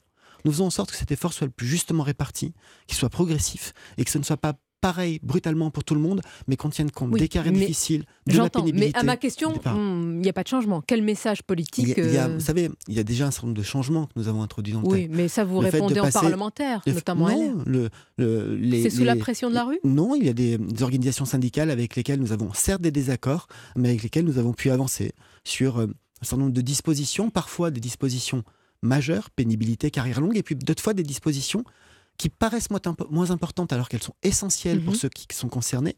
Par exemple, dans le texte, et après les concertations, nous avons mis une disposition pour faire que tous ceux qui, dans les années 80-90, ont travaillé dans des TUC, mhm. qui ont travaillé, ils ont travaillé à temps partiel, mais ils ont travaillé. Ils pensaient travailler avec un contrat de travail et cotiser. On leur avait menti. Et ils n'avaient pas cotisé. Nous allons régulariser leur trimestre pour qu'ils ne soient pas pénalisés. C'était une demande, nous le faisons. Olivier Dussopt, vous allez défendre cette réforme au, Parlement. Les oppositions politiques pourraient mettre en avant dès cet après-midi le grief qui a été retenu à votre rencontre par le parquet national financier, qui est celui de favoritisme dans cette affaire de relation avec un groupe d'eau lorsque vous étiez maire il y a quelques années. Quatre autres griefs ont été écartés, mais celui de favoritisme est pour l'instant maintenu. Vous comptez vous défendre, vous êtes présumé innocent, mais politiquement et malgré le soutien de la Première ministre, n'est-ce pas un ministre affaibli face à moi qui défend une réforme inflammable. D'abord, vous, l'avez dit, euh, une enquête a été ouverte après un article en 2020 et euh, à l'issue de cette enquête, le, parquet financier a classé euh, sans suite quatre des cinq faits, des cinq reproches possibles. Et donc, il n'y a pas d'accusation de, corruption, de prise d'intérêt. C'est très important pour moi que ce soit dit et que ce mm. soit écrit. Mais on voit le verre à moitié vide et, c'est celui de favoritisme qui est retenu. Il reste effectivement aux yeux du parquet la possibilité d'une infraction pour une procédure de marché public en 2009, il y a 14 ans de cela j'ai convaincu de ma, bonne foi, de mon honnêteté sur les quatre premiers points, et je souhaite convaincre de la même chose sur le cinquième. Ça, c'est la justice. Mais politiquement, monsieur le ministre, vous imaginez un ministre du Travail en exercice qui fait face à de telles accusations? Vous êtes présumé innocent. C'est pas compliqué dans de telles circonstances de défendre une réforme de justice vous, allez voir que cet après-midi, on va parler du fond, et vous allez voir que je serai en pleine forme. Et, euh, et, les oppositions, vous croyez qu'elles ne seront pas en pleine forme pour mettre en, cause Elles seront aussi en pleine forme, mais j'ai une grande chance c'est d'être soutenu par une majorité, par un gouvernement et par une chef du gouvernement pour affronter ce débat. Est-ce que vous vous interrogez sur le timing de ces révélations? Ça arrive au moment où vous portez une réforme inflammable. Est-ce vrai que la majorité s'interroge sur euh, le hasard du calendrier? Ce n'est pas à moi de, répondre à, cela et à faire de tels commentaires. J'ai toujours respecté, depuis 2020, parce que le premier article a été publié en 2020, j'ai toujours respecté le travail de chacun. Et, je Parler de Mediapart. Euh, pour l'article. Et, j'ai toujours respecté le travail du parquet financier qui a mené ses investigations, qui m'a posé de nombreuses questions auxquelles j'ai répondu. À l'oral et à l'écrit, je souhaite une seule chose aujourd'hui, c'est d'abord aller au bout de cette réforme et faire mon travail de ministre, et puis comme citoyen, de, finir et, de, et de lever ce dernier point. Si c'était quelqu'un de l'opposition à votre place, auriez-vous eu la même mensuétude ou le député socialiste que vous avez été aurait tout de suite demandé la démission? Je, n'aurais pas demandé de démission. Mais euh, il est vrai que ce genre d'épreuve apprend aussi. Et, je note que dans l'opposition, il y a un certain nombre de, paroles aujourd'hui je pense notamment à ce qu'a dit Xavier Bertrand hier, qui sont respectueuses de la procédure et respectueuses de l'honneur des uns et des autres, et je les en remercie. Merci Olivier Dussopt et bon débat donc cet après-midi. Bonne journée à vous. Merci Olivier Dussopt, merci Sonia Mabrouk. À demain. À suivre le rappel de l'actualité de 8h30 avec Christophe Lamar. Et c'est Philippe Val que l'on retrouve pour la signature européen du lundi. À tout de suite. Europe Matin. 7h, 9h. Lionel Gougelot. 8h31, les titres de l'actualité. Christophe Lamar. Au moins 300 morts après le puissant séisme qui a frappé la ville turque de Gaziantep cette nuit. La secousse a également touché la Syrie. Le bilan est, et le bilan est encore très provisoire tant les dégâts sont nombreux et très importants. L'actualité de ce lundi, c'est aussi ce tragique incendie dans une maison à Charlie-sur-Marne dans l'Aisne. Le bilan est terrible. 8 morts, une mère et ses 7 enfants. Le père de cette famille recomposée est grièvement brûlé. Il a été hospitalisé. Ce sont des voisins qui ont alerté les pompiers. Le parquet a ouvert une enquête pour déterminer les causes de l'incendie. Ouverture à l'Assemblée du débat sur la réforme des retraites, l'ambiance s'annonce électrique, pas moins de 20 000 amendements déposés. Une quinzaine de députés les républicains menacent toujours de ne pas voter le texte. La météo, Anissa Haddadi, quelques nuages ce matin avant que le soleil illumine de nombreuses régions de notre beau pays. Aujourd'hui et toute la semaine, le soleil va ah. briller. Donc la tenue idéale, c'est le col roulé, l'écharpe et les lunettes de soleil qu'on n'avait pas ressorties depuis longtemps. On ne sait pas où elles sont. Ben, retrouvez-les parce que vous allez en avoir besoin cette semaine. Alors ce matin, on a quelques nuages, vous le disiez. Euh, Lionel, des nuages sur euh, une grande partie est du pays entre l'Auvergne et l'Alsace. Des nuages qui vont euh, se dissiper doucement cet après-midi puisqu'on on garde un ciel très nuageux sur le massif central avec de la neige hein, tout au long de la journée, dès 500 mètres sur le massif central. Il neige aussi ce matin sur les Pyrénées, ça va se calmer cet après-midi. On a toujours du vent dans le sud, un Mistral et Tramontane dans la vallée du Rhône jusqu'à 50 km/h et beaucoup, beaucoup de vent sur la Corse, vent de nord-est qui rafraîchit l'atmosphère jusqu'à 100 km/h ce matin. Ça souffle fort sur euh, la Corse. Côté température, bah, on peut pas tout avoir. Hein. On a du soleil, on a moins de nuages, mais on a des températures en baisse avec 4 à 13 degrés cet après-midi. Mais les températures affichées seront peut-être un petit peu plus fraîches dans le ressenti à cause de ce vent de nord-est qui souffle. Hein. C'est la bise, hein. c'est la, la, période. Merci Anissa Dadi. 8h34 sur Europe 1. 7h, 9h. Europe Matin. L'heure de retrouver les signatures européennes dans un instant. On retrouve Emmanuel Ducrot. Bonjour Emmanuel. Bonjour Lionel et bonjour à tous. Qu'est-ce qui vous agace aujourd'hui? Ah, Les coquillettes. Une histoire de coquillettes, on verra ça. Mais d'abord, bonjour Philippe Val. Bonjour Lionel. Avec nous comme euh, chaque lundi. Alors Philippe, il n'y a pas que, les lycéens hein, qui sont séduits euh, par euh, la post-vérité, comme on l'a montré sur cette antenne la semaine dernière. Le monde politique, le monde politique et syndical n'est pas insensible non plus à ses charmes. Hein. C'est vrai, on l'a vu encore récemment sur la question de la valeur travail. À droite, pour le déplorer, et à gauche, pour s'en réjouir, de nombreux penseurs de haut vol, comme Sandrine Rousseau, Clémentine Autain, ont justifié l'opposition à la réforme des retraites par le dégoût légitime du travail. Selon ces deux aimables représentantes du peuple, ce dernier aurait enfin compris que le travail était l'équivalent de ce qu'était le goulag. Le canapé du salon offrirait une meilleure assise et un meilleur bilan carbone que le travail, euh, lequel n'a pour but évidemment que de détruire la planète, qui est gentille, et d'enrichir les riches qui sont méchants. Cette analyse subtile vient d'être brutalement contredite par une étude de l'Institut Montaigne qui démontre exactement le contraire. 77% des sondés sont satisfaits de leur travail, avec un indice de satisfaction de 6 sur 10, indice remarquablement stable en France depuis de nombreuses années. Mmh. Alors, la rémunération, l'évolution des carrières, le management sont des sujets légitimes de revendication, mais ils ne remettent nullement en cause la valeur du travail en général. Pourtant, Philippe, le succès des manifestations tend à prouver le contraire. Là encore, une mise au point s'impose. Lionel, écoutez-moi bien, un conseil. N'invitez pas Philippe Martinez à dîner chez vous. Mais pourquoi? Parce que selon la CGT, il faudra prévoir 150 couverts, selon la police 15 couverts, et selon, et selon l'Institut Occurrence, il viendra seul avec madame. Comment s'y retrouver? Autrefois, il y avait deux comptages. Sujet à caution. On soupçonnait les syndicats de gonfler les chiffres parce que c'était leur intérêt et on pensait que la préfecture les sous-évaluait pour la même raison. Les uns comptaient comme des pieds, les autres comptaient pour du beurre. Deux méthodes que Clide et Pythagore avaient fait tomber en désuétude, mais qui avaient survécu uniquement pour le comptage des manifs. L'opinion faisait son choix entre deux mensonges, chacun selon ses préférences, et la réalité n'avait aucune importance. Mais voilà qu'un institut, filiale de l'IFOP, met au point un système de comptage avec des capteurs à 8 mètres du sol, système éprouvé notamment pour comptabiliser les foules dans les lieux publics sensibles. Certes, la méthode comporte des biais, mais les biais n'induisent qu'une marge d'erreur d'environ 10%.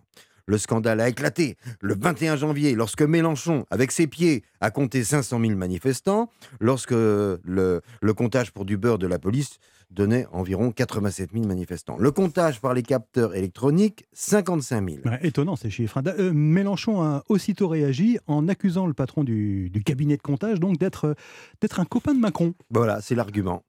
C'est l'argument mathématique qui n'est pas très euclidien ni pythagoricien, mais pour, il, en, il en a déduit que la vérité est de son côté et le mensonge du côté d'occurrence. À peu près 250 personnes travaillent à l'IFOP, parce que c'est une filiale de l'IFOP. Mhm. Si l'Institut mettait sur le marché des résultats volontairement faussés, il est probable que des salariés de l'entreprise, qui ne sont pas tous des amis de Macron, feraient rapidement fuiter le scandale. Alors le problème, si j'ai bien compris Philippe, c'est que là encore, la vérité n'intéresse personne, c'est ça? Mais comment voulez-vous que les cotes de confiance des politiques et des journalistes, hélas, remontent quand on les voit régulièrement se chamailler autour de deux mensonges comme des chiens autour d'un os Comment prétendre améliorer le monde en niant la réalité? La sincérité de l'information, c'est la circulation sanguine de nos libertés. Et le mensonge en est le garrot. Quel que soit le nombre des manifestants, les revendications exprimées doivent être entendues lorsqu'elles sont légitimes. L'histoire a souvent montré que des minorités avaient raison, car c'est la force des arguments et non le nombre de ceux qui les portent qui doit convaincre. Et c'est le crime primordial contre la démocratie que de vouloir toujours faire croire qu'une majorité est une minorité ou qu'une minorité est une majorité. Merci Philippe Val. À lundi prochain. Demain, c'est Gaspard Proutz qui sera à votre place.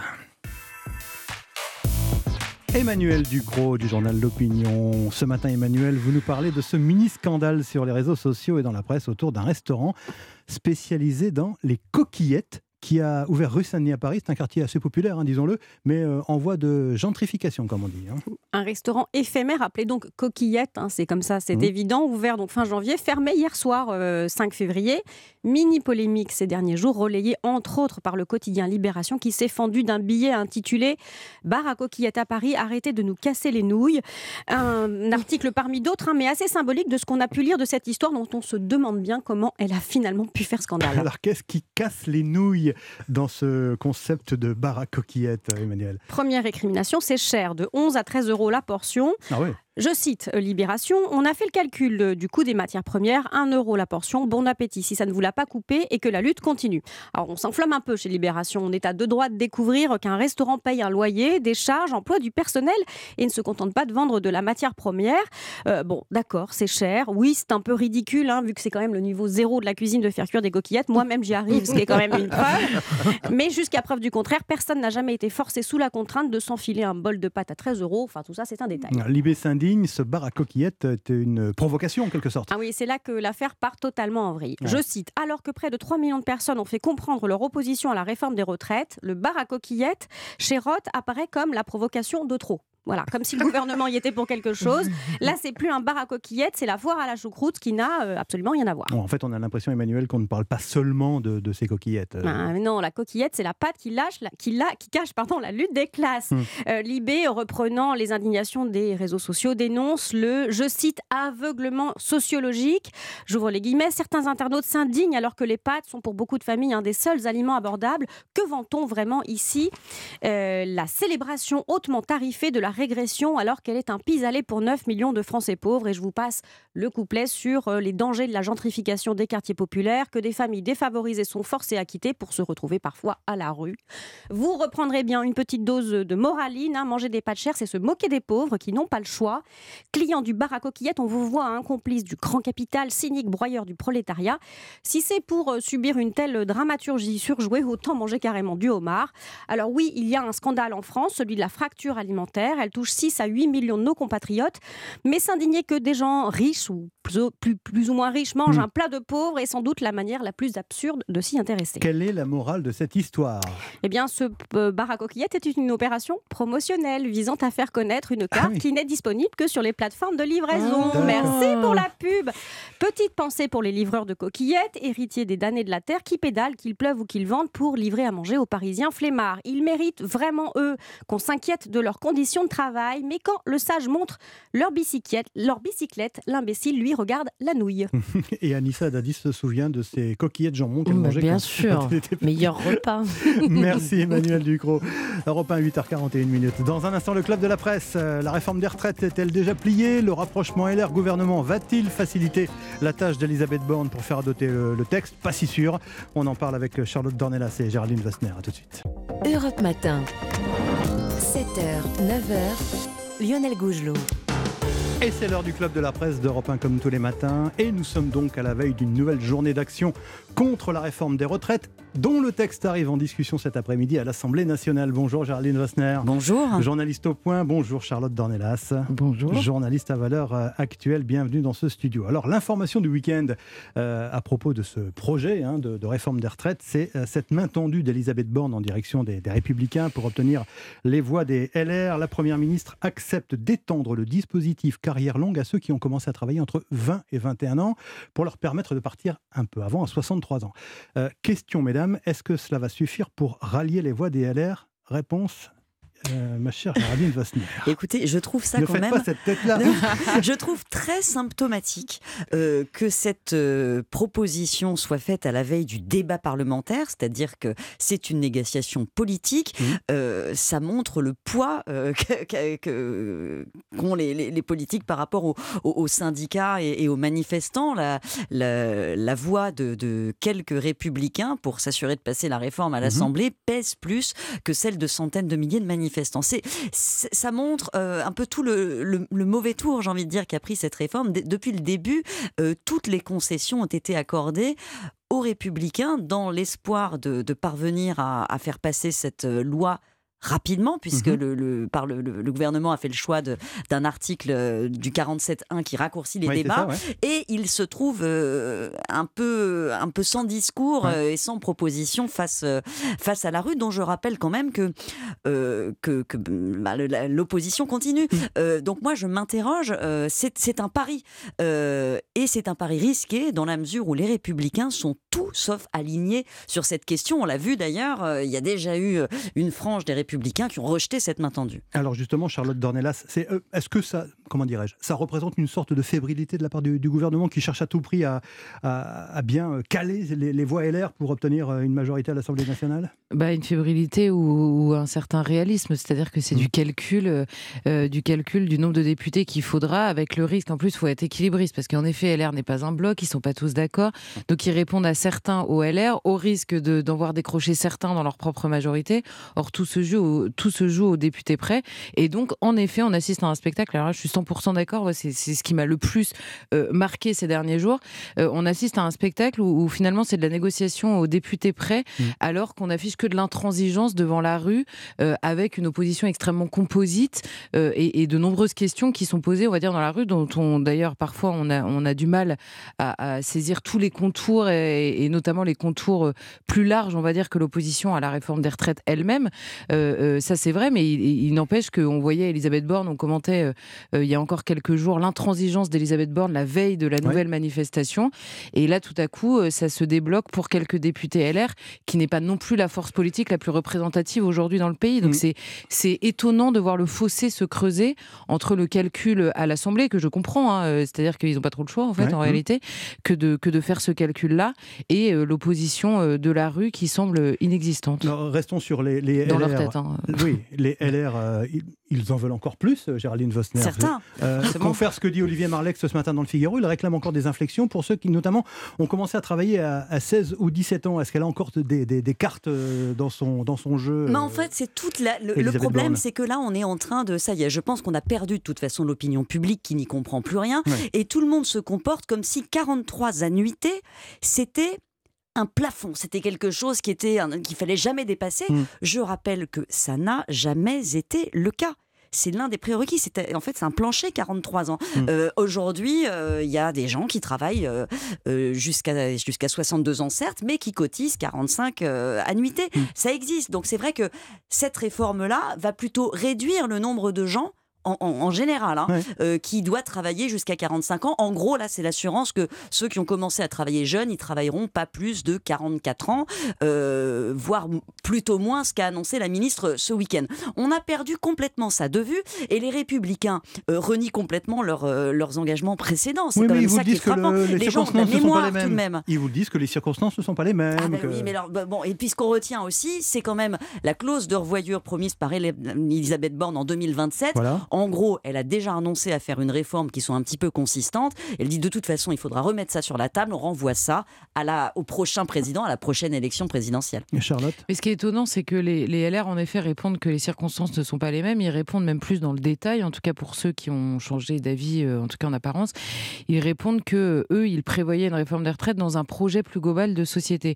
Sauf que depuis le début de ce débat, pardon, mais le projet global de société, personne ne l'impose dans le débat. Vous voulez Et on parler de se- quoi? De la- des on questions de base- démographie, Bah, Par exemple, la du question du travail lui-même, la question de, de, de- la question de, de l'assistanat, en Ouais. tout cas dans leur, dans leur bouche, c'est comme ça que c'est dit.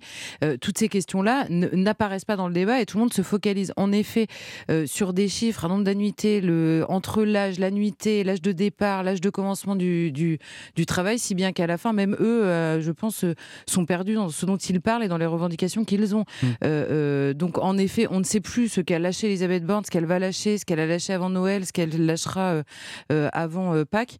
Et, Donc on et- en est réduit finalement à une- un calcul purement arithmétique pour savoir mais si on oui a ou vraiment l'impression que le calcul est de tous les côtés Mmh. en même temps. Et puis en effet, il y a les forces qui, dans le fond, à la fois la France insoumise qui, elle, table plus sur la rue, et le Rassemblement national qui continue sa stratégie de, euh, de, de- de parlementarisme sage Mmh. et, euh, et raisonnable, on va Mmh. dire, dans la séquence. Mais c'est clair que sur la question des retraites, franchement, euh, bon courage pour s'y retrouver. La journée de mobilisation de masque, elle peut changer quelque chose, Géraldine Vosner? Je, je ne sais pas. Je pense qu'il est trop tôt. Euh, je- là maintenant, j'ai l'impression que l'enjeu quand même pour euh, pour la rue, c'est le retrait de cette mesure d'âge. Et puis il n'y a pas autre chose parce que euh, les avancées, encore une fois, ont déjà été données pas à la rue, mais aux, aux- aux républicains. Donc une retraite à 1200 euros brut pour tous, c'était quand même un sacré morceau qui a été lâché dès le départ, étant donné que la motivation euh, de cette réforme, c'est quand même de, de préserver un équilibre financier du système. Personne ne parle plus d'argent. hein. C'est, c'est- voilà, il y a des poches sans fin. Euh, on n'y est plus vraiment déjà, hein, parce qu'elle devait faire, permettre de faire 19 milliards d'économies. Les concessions qui ont été lâchées représentent déjà quasiment 9 milliards. Euh, L'équilibre, il que- était à, à 12-13. Il faudrait hein, pas que ça euh, coûte de l'argent à l'arrivée, cette D'où la clause voyeur, parce que de toute façon, ça- on sait déjà que cette réforme ne tiendra qu'un petit nombre d'années, en fait. Alors, euh, du côté des oppositions, bah, il ne faut pas s'attendre à autre chose qu'une partition écrite à l'avance. Euh, je crois qu'on peut le dire. Guerre de tranchées, coup d'amendement euh, de, de la part de, de la NUPES.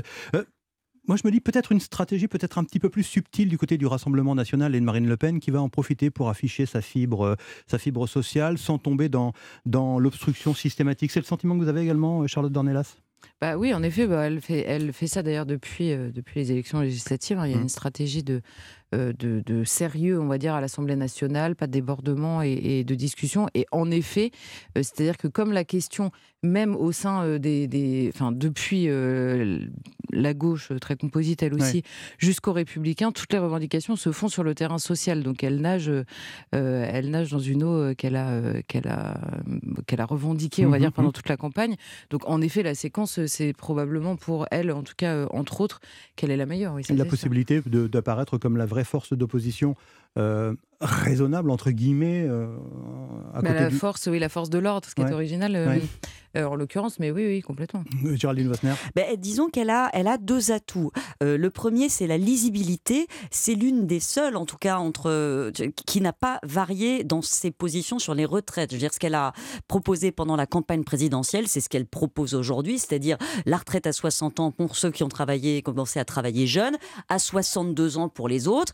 Elle a, tout, elle a toujours dit, j'assume que ça, ça coûte, euh, je sais plus combien c'était, mais 10, 10 milliards, c'est un choix de société, etc. Donc c'est c'est assez lisible pour les gens, elle n'a pas varié. Et le deuxième atout, euh, bah, effectivement, c'est le, le mode opératoire. C'est ce choix de ne pas déposer beaucoup d'amendements. Je crois que c'est moins d'une centaine d'amendements. Ouais, eaux-là, de, de pas rentrer dans le. Et puis de, de, de taper sur LFI qui organise le chaos euh, euh, selon elle.